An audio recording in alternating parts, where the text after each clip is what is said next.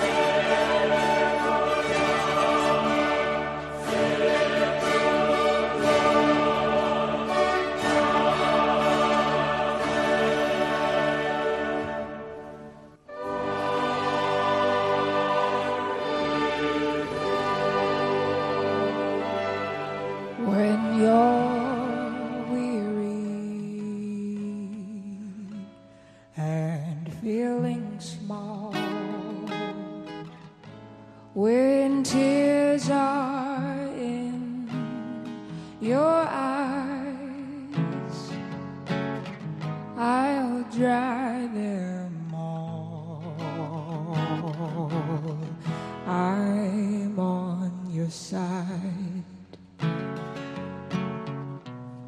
When times get rough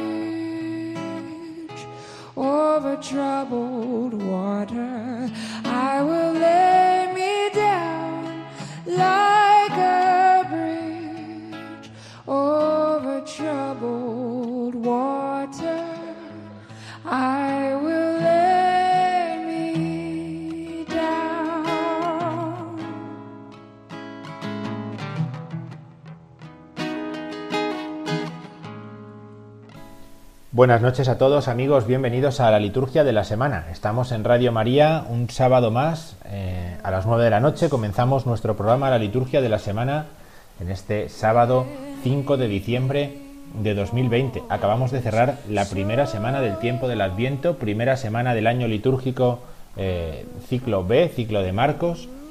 Y la hemos lo hemos cerrado con las vísperas y, y nos lanzamos ya por esta segunda semana de Adviento eh, tan intensa que vamos a, comenzar, pues que hemos comenzado ya con el rezo de las vísperas y que vamos a comenzar con este programa también en el que hoy vamos a tratar contenidos muy interesantes. El primer contenido que vamos a hacer es que vamos a tratar es como siempre la liturgia de la semana. Vamos a ver qué nos explica, qué nos explica, qué nos ofrece esta segunda semana del tiempo del Adviento. eh, a partir de las lecturas de cada día, de los santos que vamos a celebrar en esta semana, de los que vamos a hacer memoria, eh, una segunda semana que está marcada por eh, la solemnidad de la Inmaculada Concepción de la Virgen María. Será el siguiente contenido que demos a nuestro programa de hoy, la Inmaculada Concepción de la Virgen María, que se celebra eh, en España el 8, el 8, el 8 de diciembre, se celebra, mejor dicho, como patrona de España el 8 de diciembre. Eh, la, la Inmaculada Concepción de María es la patrona de España. Eh, y por último, en nuestro programa de hoy dedicaremos unos minutos a continuar reflexionando, releyendo, eh, pensando sobre lo que la Sacrosantum Concilium, el documento del Vaticano II sobre la liturgia, nos enseña. Vamos a mirar a partir del número 14, vamos a ver hasta dónde podemos llegar en función de lo que el resto de contenidos nos vayan dejando en este día. Pero vamos a aprovechar porque tenemos un programa lleno de interesantes, de temas interesantes y, conviene pues que nos pongamos manos a la obra cuanto antes. Eh, estamos en, en este rato tranquilo que tenemos ahora eh, entrando en la noche, comenzando la noche y podemos aprovechar para reflexionar, para meditar sobre temas muy interesantes de la espiritualidad cristiana, de la celebración de la iglesia, de, bueno, pues de, de- lo que el calendario nos va ofreciendo. Así que vamos a comenzar, vamos a hacer una pequeña parada. Comenzamos de inmediato aquí en la liturgia de la semana. Pues semana segunda del tiempo de Adviento, semana segunda eh, del año litúrgico, semana segunda en la que vamos a escuchar de nuevo como centro de este domingo, domingo segundo de Adviento, el Evangelio según San Marcos. Mejor, el comienzo del Evangelio según San Marcos. Marcos 1, 1, 8 son los primeros versículos del Evangelio de Marcos los que nos va a ofrecer la liturgia de la misa de este segundo domingo del tiempo de Adviento. Después de la advertencia, eh, la llamada a la vigilancia que escuchábamos en el Evangelio del domingo pasado, en este vamos a escuchar también cómo Juan el Bautista aparece para ser un personaje eh, que guíe al pueblo para que pueda descubrir al Mesías, que guíe al pueblo para que pueda reconocer que el Señor viene por unos senderos misteriosos. En el desierto, preparadle un camino al Señor. Esa eh, advertencia que Juan va a hacer a sus discípulos, a los que se acercan a escucharle, no es una advertencia desconocida para ellos, pues ellos conocen que así es como predica el profeta Isaías en su libro, en el capítulo 40 de su libro. Es por eso precisamente que esa será la primera lectura de este segundo domingo del tiempo de Adviento. Aquello que era un camino para el pueblo que retornaba del destierro que Isaías anuncia a los suyos que tienen que preparar, porque el Señor viene con ellos, porque el Señor viene para mm, mostrarles que les acompaña a pesar de todas las penurias que han podido vivir en el exilio, no era sino un anuncio de que el Señor encarnado, el Señor como uno de nosotros, se iba a manifestar por nuestros senderos y nos iba a ofrecer una vida nueva, nos iba a ofrecer una vida con Él, nos iba a ofrecer una salvación que por nosotros mismos no podíamos obtener. Dios viene a salvarnos. Es mm, ciertamente profundo como esta advertencia que Isaías ya va a hacer. En el capítulo 40 de su libro, Cristo viene a manifestar que Él es la salvación, que Él es el Dios que viene a salvarnos. Por eso el Evangelio de Marcos que vamos a escuchar en este domingo es un Evangelio que está cargado de ese simbolismo propio, de, ese, eh, de esa necesidad de profundizar en la primera venida del Señor para creer firmemente en su segunda venida. Dios viene a traer un cielo nuevo, viene a traer una tierra nueva, así dice Isaías. Y de esta forma también Pedro nos advierte en la segunda lectura del capítulo 3 de la segunda carta de Pedro. Vamos a escuchar por otro lado, y aprovechamos para decirlo para que eh, lo tengamos en cuenta y vayamos aprendiendo estas cosas, uno de los salmos típicamente de Adviento, eh, que es el Salmo 84. Lo vamos a escuchar más días en este Adviento pero conviene que eh, vayamos identificando ciertos textos que la tradición litúrgica de la Iglesia ha ido empleando eh, año tras año, en tiempos fuertes, en momentos, eh, pues con este matiz de, de, escatología, con este matiz de la segunda venida, ¿no? Pues el Salmo 84, muéstranos, Señor, tu misericordia, danos tu salvación, ese mostrarse, ese dejarse ver, hace referencia a la venida del Señor, ¿no? Pues ese eh, muéstranos, Señor, tu misericordia y danos tu salvación, es uno de los salmos típicos, típicos del tiempo del Adviento. Tan típico es que al día siguiente, lunes, lunes de la segunda semana del tiempo del Adviento, lo vamos a volver a escuchar. Pensamos que el lunes 7 eh, de enero, perdón, 7 de diciembre, la Iglesia celebra San Ambrosio, obispo y doctor de la Iglesia, uno de los grandes maestros, uno de los grandes eh, padres de los primeros siglos de la Iglesia, San Ambrosio de Milán, aquel maestro que tuvo San Agustín y que tanto le ayudó en su conversión. Pues el lunes 7 de diciembre, memoria de San Ambrosio de Milán. La primera lectura es la profecía de Isaías 35, anunciando un Dios que viene en persona, lo que decíamos del domingo, pues lo podemos eh, aplicar a Dios viene en persona y os salvará, que dice Isaías el lunes, y que se cumple, que se manifiesta en Lucas 5, Lucas 5, que es el Evangelio de ese día, eh, versículos 17 al 26. el lunes 7 se celebra San Ambrosio, pero se celebra solamente por la mañana, porque por la tarde, por la tarde, si vamos a misa, eh, será ya misa vespertina de la Inmaculada Concepción de la Virgen María, misa de la solemnidad, día de precepto, además, por la patrona de España, y por lo tanto, la misa del lunes por la tarde es misa ya de la Concepción Inmaculada de María. Eh, las lecturas de esta fiesta son fijas, las conocemos bien porque no, varían de año en año, sino que conocemos bien Génesis 3, ¿verdad?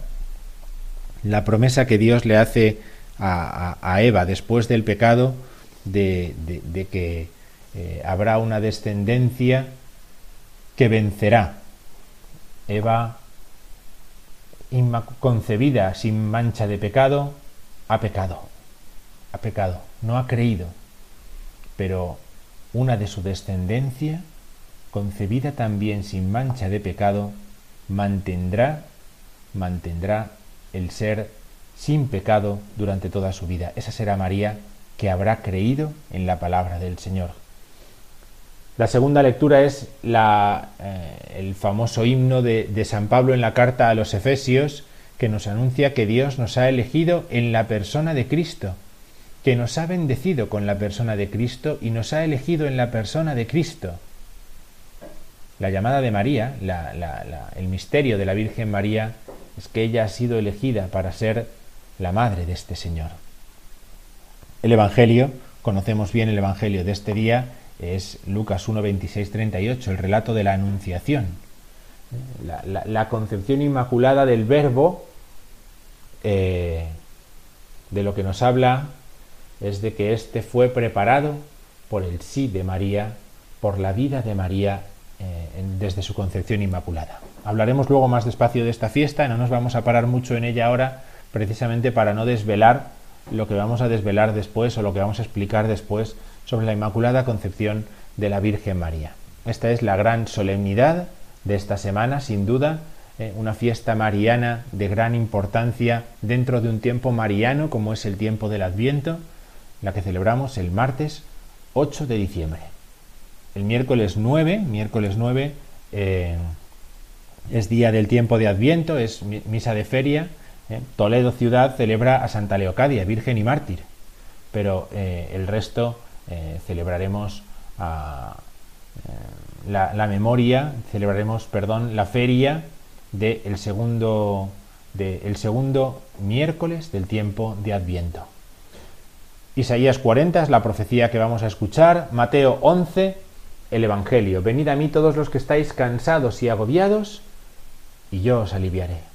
Esto sea esto que profetizaba Isaías, el Señor fortalecerá a quien está cansado, se cumple en Cristo. Se cumple en Cristo. Por eso la profecía tiene un tiempo en el que comienza su cumplimiento, la primera venida del Señor, y uno en el que ese cumplimiento es definitivo, en su parusía, que esperamos. El jueves es 10 de diciembre, es jueves de la segunda semana del tiempo de Adviento, y por lo tanto las lecturas son las propias de este día, de este ciclo en el que nos encontramos, Primero la profecía de Isaías 41, 13, 20, el Señor se manifiesta como el Santo de Israel. Y esta lectura precede, prepara para Mateo 11, 11, 15, donde Jesús reconoce la importancia de Juan el Bautista. El liberador no es Juan, el liberador es Él, pero no ha nacido uno más grande eh, que, Juan el Bautista. Este es el Evangelio que escucharemos en el jueves 10 de diciembre. Y el viernes 11, el viernes 11 es viernes de la segunda semana del tiempo del Adviento y la lectura que escucharemos es Isaías 48, 17, 19, la profecía de Isaías, eh, en la que eh, el profeta se lamenta de que no son escuchadas sus palabras, de que sus profecías no son atendidas por el pueblo.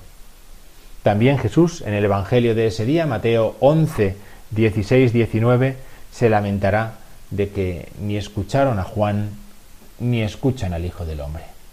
Que la palabra de Dios sea anunciada, sea predicada, mm, no significa que tenga éxito siempre, no significa que esta palabra sea acogida siempre, no significa que esta palabra obligue a los hombres a seguirla.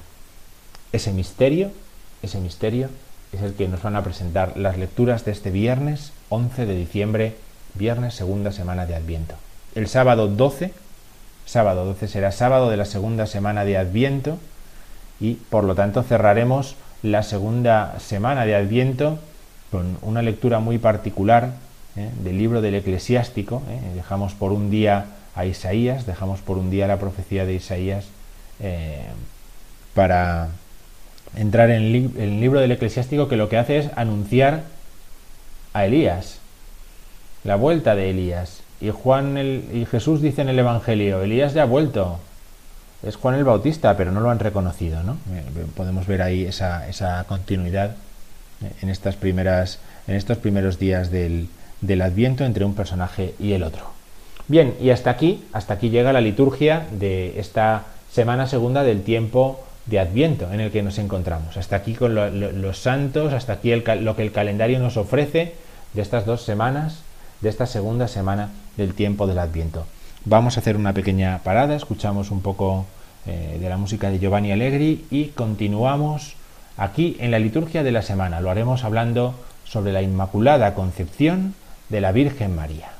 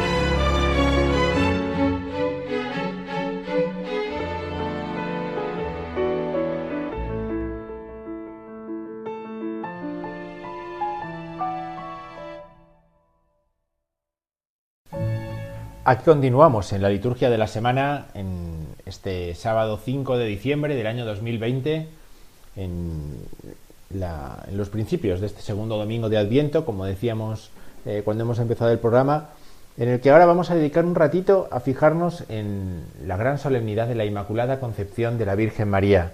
Eh, esta es una de esas fiestas del calendario que si ya de por sí el misterio que celebramos es mm, bonito, la historia de cómo ha evolucionado esta, eh, esta solemnidad eh, a lo largo de la vida de la Iglesia es una historia que la embellece todavía más.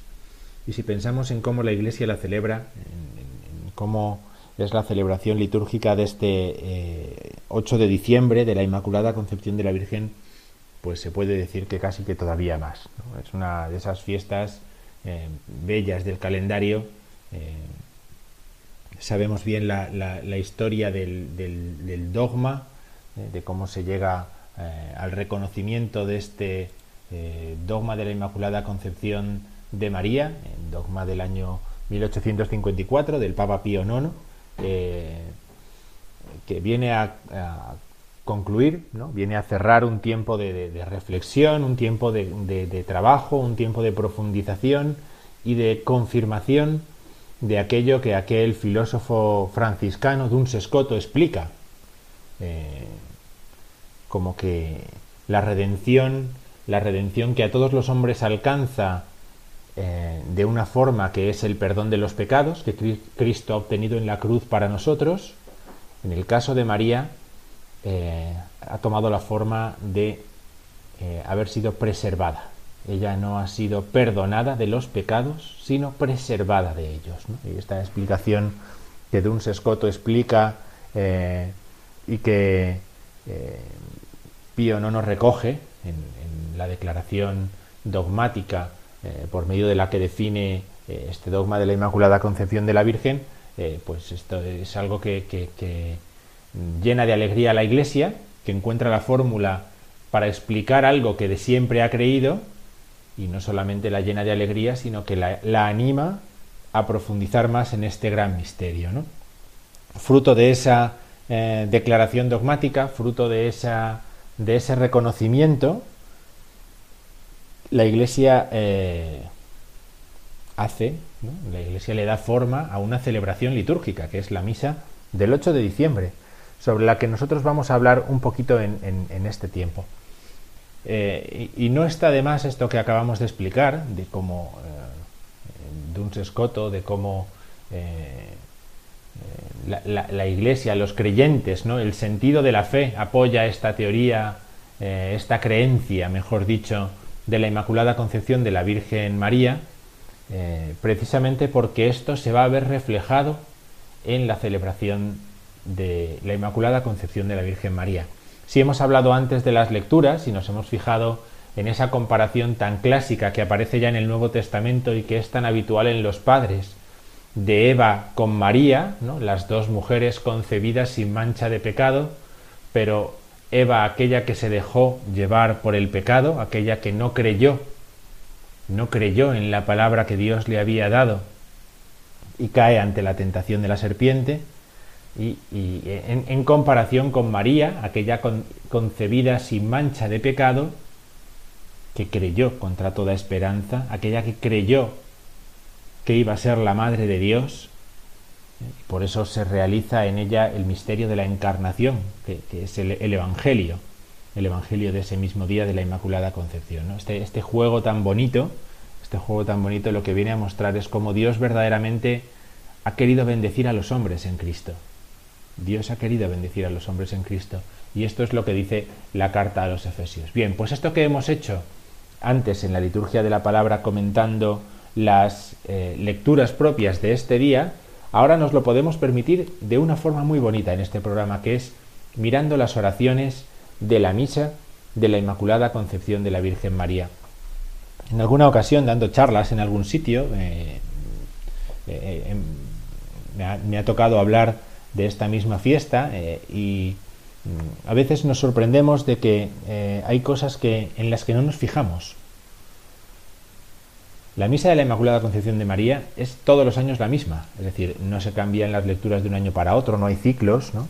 las oraciones tampoco se varían, ¿no? son siempre las mismas, son siempre las mismas y sin embargo eh, siempre podemos pararnos a descubrir en ella cosas nuevas. ¿no? Esta fiesta de la Inmaculada Concepción de la Bienaventurada Virgen María, eh, patrona de España, nos dice el misal, esta misa se dice con vestiduras de color blanco, como todas las fiestas de la Virgen, ¿no?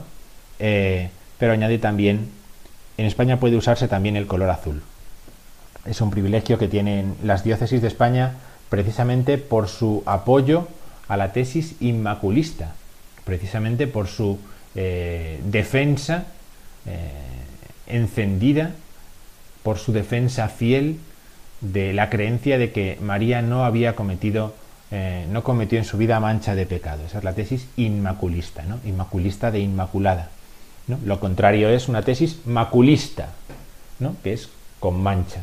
Pero España siempre defendió de forma genérica eh, que María había sido concebida sin mancha de pecado y el, detalle de poder utilizar vestiduras azules en este día es un, pequeño recuerdo que queda de aquello, solamente en este día. ¿eh? Muchas veces eh, vemos excesos en otras iglesias y además hay que llamarlas por su nombre, son excesos, pensando que el azul se puede utilizar en cualquier otra fiesta de la Virgen María. El misal romano no permite esto. Permite en España, en el día de la Inmaculada Concepción de la Virgen María, utilizar el color azul, si se quiere. Si no, se utiliza el blanco como cualquier otra eh, fiesta eh, de la Virgen María sin ningún tipo de problema, por supuesto. Pero quien utilice el azul solo lo puede utilizar el día 8. No puede ir a otras fiestas de la Virgen y, por extensión, coger el color azul. Eso no está eh, aprobado, ni permitido, ni bien tampoco. bien, esto es un detalle sin importancia, un detalle pequeño, ¿eh? pero a veces en los detalles pequeños es donde nosotros también nos estamos jugando, nos estamos jugando pues el, ser fieles en lo mucho, ¿no? Quien, es fiel en lo poco, pues se le dará lo mucho. Bien. Eh, pero si cogemos y seguimos adelante en el misal, en el misal romano, y nos acercamos a la primera oración, a la primera oración de la misa en este día, nos encontramos con una oración eh, que dice así, dice, Oh Dios, que por la concepción inmaculada de la Virgen preparaste a tu Hijo una digna morada, y en previsión de la muerte de tu Hijo, la preservaste de todo pecado. Concédenos por su intercesión llegar a ti limpios de todas nuestras culpas. Por nuestro Señor Jesucristo, tu Hijo. Bien, esta oración mm, tiene una palabra alrededor de la cual va a girar toda la liturgia de este día. Preservaste, la preservaste de todo pecado. Es la tesis de, la, tesis de Duns Scoto, es el razonamiento, la explicación de Duns Scoto, aparece reflejado en la oración de la, en la, oración de la misa. ¿Eh? lo que nosotros creemos, lo celebramos Aquí está reflejada en la lex orandi, aparece reflejada la lex credendi, ¿verdad? Lo que nosotros creemos aparece reflejado en cómo celebramos. Y vamos a decir que en previsión de la muerte de Cristo, María es preservada de toda mancha de pecado. Es decir, no es un mérito de ella, el mérito es del Hijo que va a morir en la cruz. Pero ese Hijo es el que concede a su madre el ser preservada de toda mancha de pecado. Aquí vemos también un tema al principio de la oración que tiene gran importancia. ¿Por qué María tenía que ser inmaculada?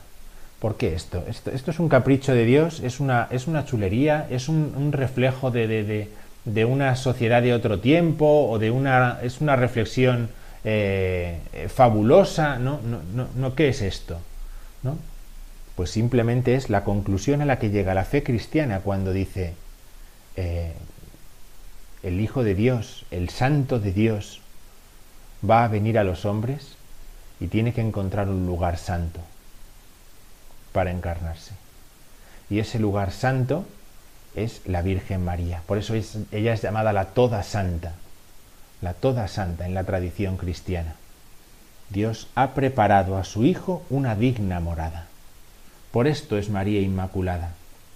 Los demás no somos la morada de la encarnación del Hijo de Dios, lo tenemos que acoger en nuestra vida, pero no somos la morada de la encarnación de la persona del Verbo encarnado. Por eso nosotros no hemos recibido este don particular.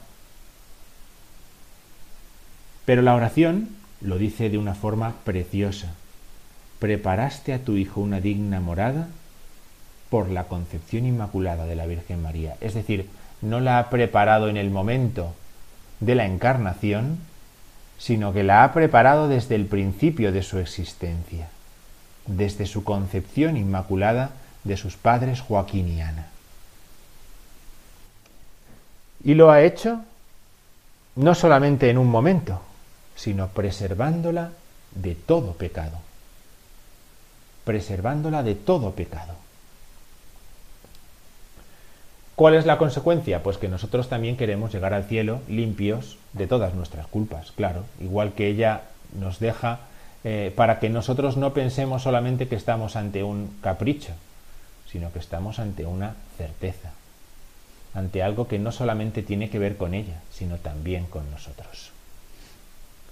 Si cogemos la segunda oración de la misa, nos vamos a encontrar con algo muy parecido. Dice así, la oración sobre las ofrendas dice, Señor, recibe complacido el sacrificio salvador que te ofrecemos en la solemnidad de la Inmaculada Concepción de Santa María Virgen. Y así como reconocemos que la preservaste por tu gracia, limpia de toda mancha, guárdanos también a nosotros por su intercesión libres de todo pecado. Fíjense, la misma idea. ¿Han visto? ¿Se han dado cuenta? La misma palabra. La preservaste la preservaste. ¿Qué empeño ha tenido la Iglesia en guardar el dogma dentro de la celebración? A la belleza, a la riqueza del dogma, la Iglesia lo que ha hecho es protegerlo con una celebración litúrgica en la cual hemos escuchado por segunda vez, en la segunda oración, la palabra clave que nos explica el misterio que celebramos. La preservaste por tu gracia limpia de toda mancha. Pero podemos, ya que esta idea es la misma que hemos encontrado en la oración anterior, podemos seguir a la oración después de la comunión y así vemos las tres oraciones. Dice así la oración al final de la misa. Señor Dios nuestro, el sacramento que hemos recibido repare en nosotros las heridas de aquel primer pecado, del que preservaste de modo singular la concepción inmaculada de la Santísima Virgen María. Ahora ya no se nos va a escapar el darnos cuenta de que el verbo preservar ha aparecido por tercera vez, en la tercera oración. Que este sacramento, que la Eucaristía que hemos recibido, repare en nosotros las heridas, como medicina que es la Eucaristía, medicina de salvación, de aquel primer pecado del que preservaste de modo singular a la Virgen María ha sido preservada del primer pecado y de todos los demás que decía en las otras oraciones, ¿no? Pero aquí se fija en, este, eh, en ese primer pecado, en ese pecado original. Ha sido preservada. ¿eh? Interesantísimo el poder entender cómo las oraciones de la misa nos ayudan a creer. Nos ayudan a creer si les prestamos atención, si decimos amén con convencimiento de lo que acabamos de escuchar, si, si la misa ya no le prestamos atención a esto, pues, pues, pues, pues mal, ¿no? Porque sin esto, pues se nos descuida mucho eh, el, el, sentido de la celebración y el contenido de la celebración, ¿no? La preservaste. Lo hemos encontrado en las tres oraciones de la misa. Y podríamos decir, bueno, pero hay un texto muy significativo, muy paradigmático de esta celebración de la Inmaculada Concepción de la Virgen María. Es el prefacio de la misa. El prefacio de la misa, nos vamos a fijar en dos detalles, sobre todo en dos detalles del prefacio de la misa. Hay muchísimos más. Es una oración para dedicarle una hora entera de programa, que no tenemos. Pero vamos a fijarnos en el prefacio de la misa en dos detalles que tienen la misma importancia que esto. Dice así el prefacio. En verdad es justo y necesario, es nuestro deber y salvación darte gracias siempre y en todo lugar, Señor, Padre Santo, Dios Todopoderoso y Eterno porque preservaste a la Santísima Virgen María de toda mancha de pecado original, para preparar en ella, enriquecida con la plenitud de tu gracia, la digna madre de tu Hijo, y sin mostrar el y mostrar el comienzo de la Iglesia, su bella esposa, sin mancha ni arruga. Purísima había de ser la Virgen que nos diera el Cordero inocente que quita el pecado del mundo, purísima la que destinabas entre todos para tu pueblo como abogada de gracia y ejemplo de santidad. Por eso, unidos a los coros de los ángeles, te alabamos proclamando, llenos de alegría. ¿Han visto?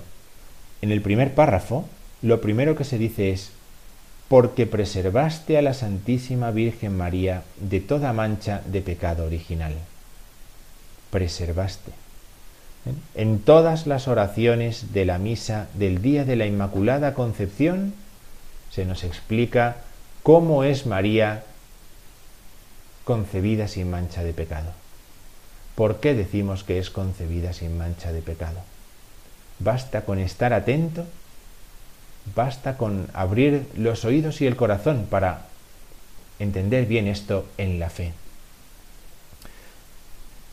Y si vamos al segundo párrafo, nos encontramos en la segunda nota de la que eh, podemos hablar en esta, en, esta, en esta oración. Purísima había de ser la Virgen que nos diera el Cordero inocente que quita el pecado del mundo, purísima la que destinabas entre todos para tu pueblo, como abogada de gracia y ejemplo de santidad. María es purísima porque ha sido preservada de toda mancha de pecado para darnos al Cordero inocente. Nosotros decimos que el día de la Inmaculada es el día de la Purísima. Por este empeño, por esta reiteración en la oración de la misa, en el prefacio, purísima había de ser, purísima la que destinabas entre todos. Es el día de la Purísima. Así ha quedado reflejado en la oración, así ha quedado en el color azul. ¿eh? Azul purísima. Purísima había de ser. ¿eh? Es una manera de significar de significar esa inmaculada concepción de una forma típicamente española, la purísima. Bien, eh, se nos va el tiempo, se nos va el tiempo hablando de las oraciones de la Misa de la Inmaculada Concepción. Vamos a hacer una pequeña parada, hacemos un pequeño comentario a la Sacrosantum Concilium y nos despedimos rápidamente porque se acaba la hora de la liturgia de la semana.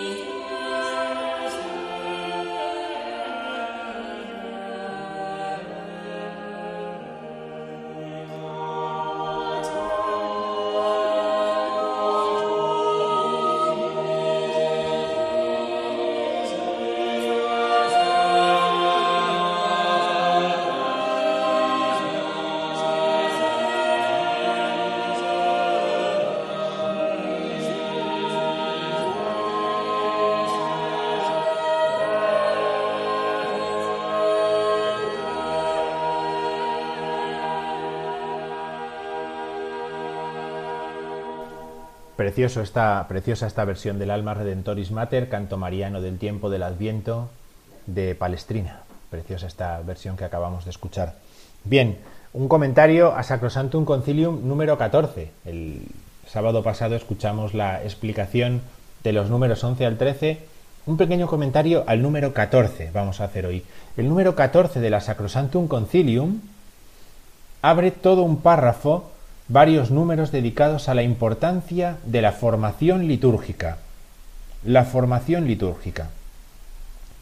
Y nos advierte de que esta formación litúrgica ayuda a que el cristiano tome conciencia de lo importante que es participar de una forma plena, consciente y activa en las celebraciones litúrgicas. Esto no tiene nada que ver con inventarse la misa, ni con inventarse las partes de la misa, ni con hacer la misa diferente para que a todo el mundo eh, pueda participar eh, de una manera muy original. No. Uno tiene que profundizar en la celebración de la iglesia, en la celebración de la liturgia, y para seguirla fielmente. Y cuando la siga fielmente, aprenderá a participar plenamente. Uno no puede ir a misa con los labios cerrados. En misa se canta, en misa se responde, en misa se reza en voz alta. Uno no puede ir a misa de brazos cruzados, a no hacer nada. No, en misa uno se arrodilla cuando toca, se levanta cuando toca, se sienta cuando corresponde. Uno no puede ir a misa con los oídos y el corazón cerrados. No, uno tiene que ir a escuchar. Uno cuando va a misa apaga el móvil, tapa el reloj. No hay hora, no hay llamadas, no hay mensajes que responder. Todo puede esperar media hora, sin ninguna duda. Y si no puede esperar, es que no estoy preparado para esa misa. Por eso, el pueblo tiene que ser bien formado para tomar conciencia de la necesidad de que participe de esta forma. Y dice el número 14 también, claro, para que el pueblo pueda alimentarse y aprender esta, esta participación activa, lo primero que es necesario es que los pastores la tengan. Los pastores de almas se tienen que impregnar del espíritu y la fuerza de la liturgia y llegar a ser maestros de la misma. Maestros de la liturgia no es juntar las manitas, no es mirar al cielo, no es eh, hablar que no nos oiga ni el cuello de la camisa o a gritos, no, no, no Maestros de la liturgia es conocer los textos, obedecerlos, seguir los ritos de una forma expresiva. Esto es una cosa muy distinta. Esto es una fe verdadera con la que uno se acerca a la liturgia. Uno no necesita forzar nada la celebración de la Iglesia para reconocer la riqueza que se nos está ofreciendo. Pero tiene que ser así. Una buena formación litúrgica de los sacerdotes ya veremos en los próximos días también en el seminario, que dice el número 14 y el número 15, y por supuesto una buena formación litúrgica que el sacerdote pueda ofrecer a los fieles, en la fidelidad a la Iglesia, a la enseñanza de la Iglesia, no a un cura o al otro o al de más allá o a una monja o a las otras monjas o a lo que sea. No hay forma mejor de aprender a celebrar la liturgia que con los libros litúrgicos. Bien, pues esta forma de participar fieles y laicos es de la que nos habla el número 14 de la Sacrosantum Concilium. Próximo, eh, la próxima semana mm, profundizaremos en los números siguientes que nos hablan de esta misma necesidad de la formación porque hemos recibido el bautismo. Esto es lo que tiene ser bautizados, que uno quiere vivir siempre dentro de la fuente de la liturgia de la Iglesia. Un poco de música y nos vamos.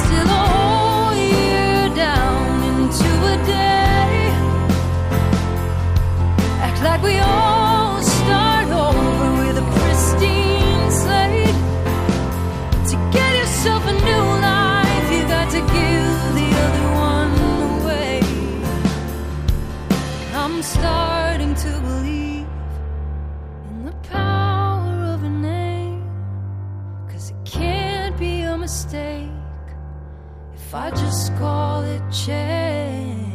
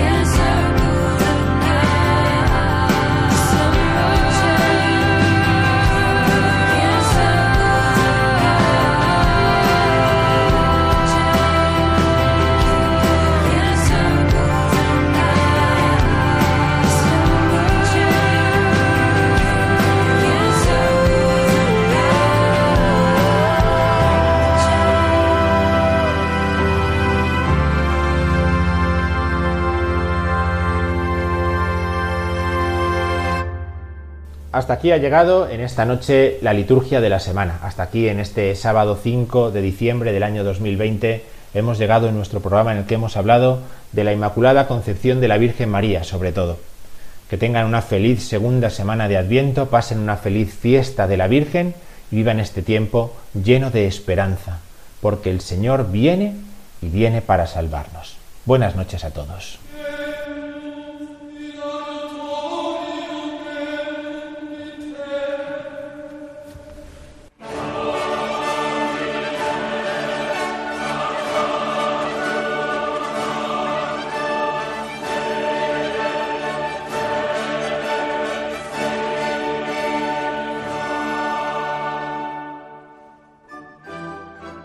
Han escuchado la liturgia de la semana con el padre Diego Figueroa.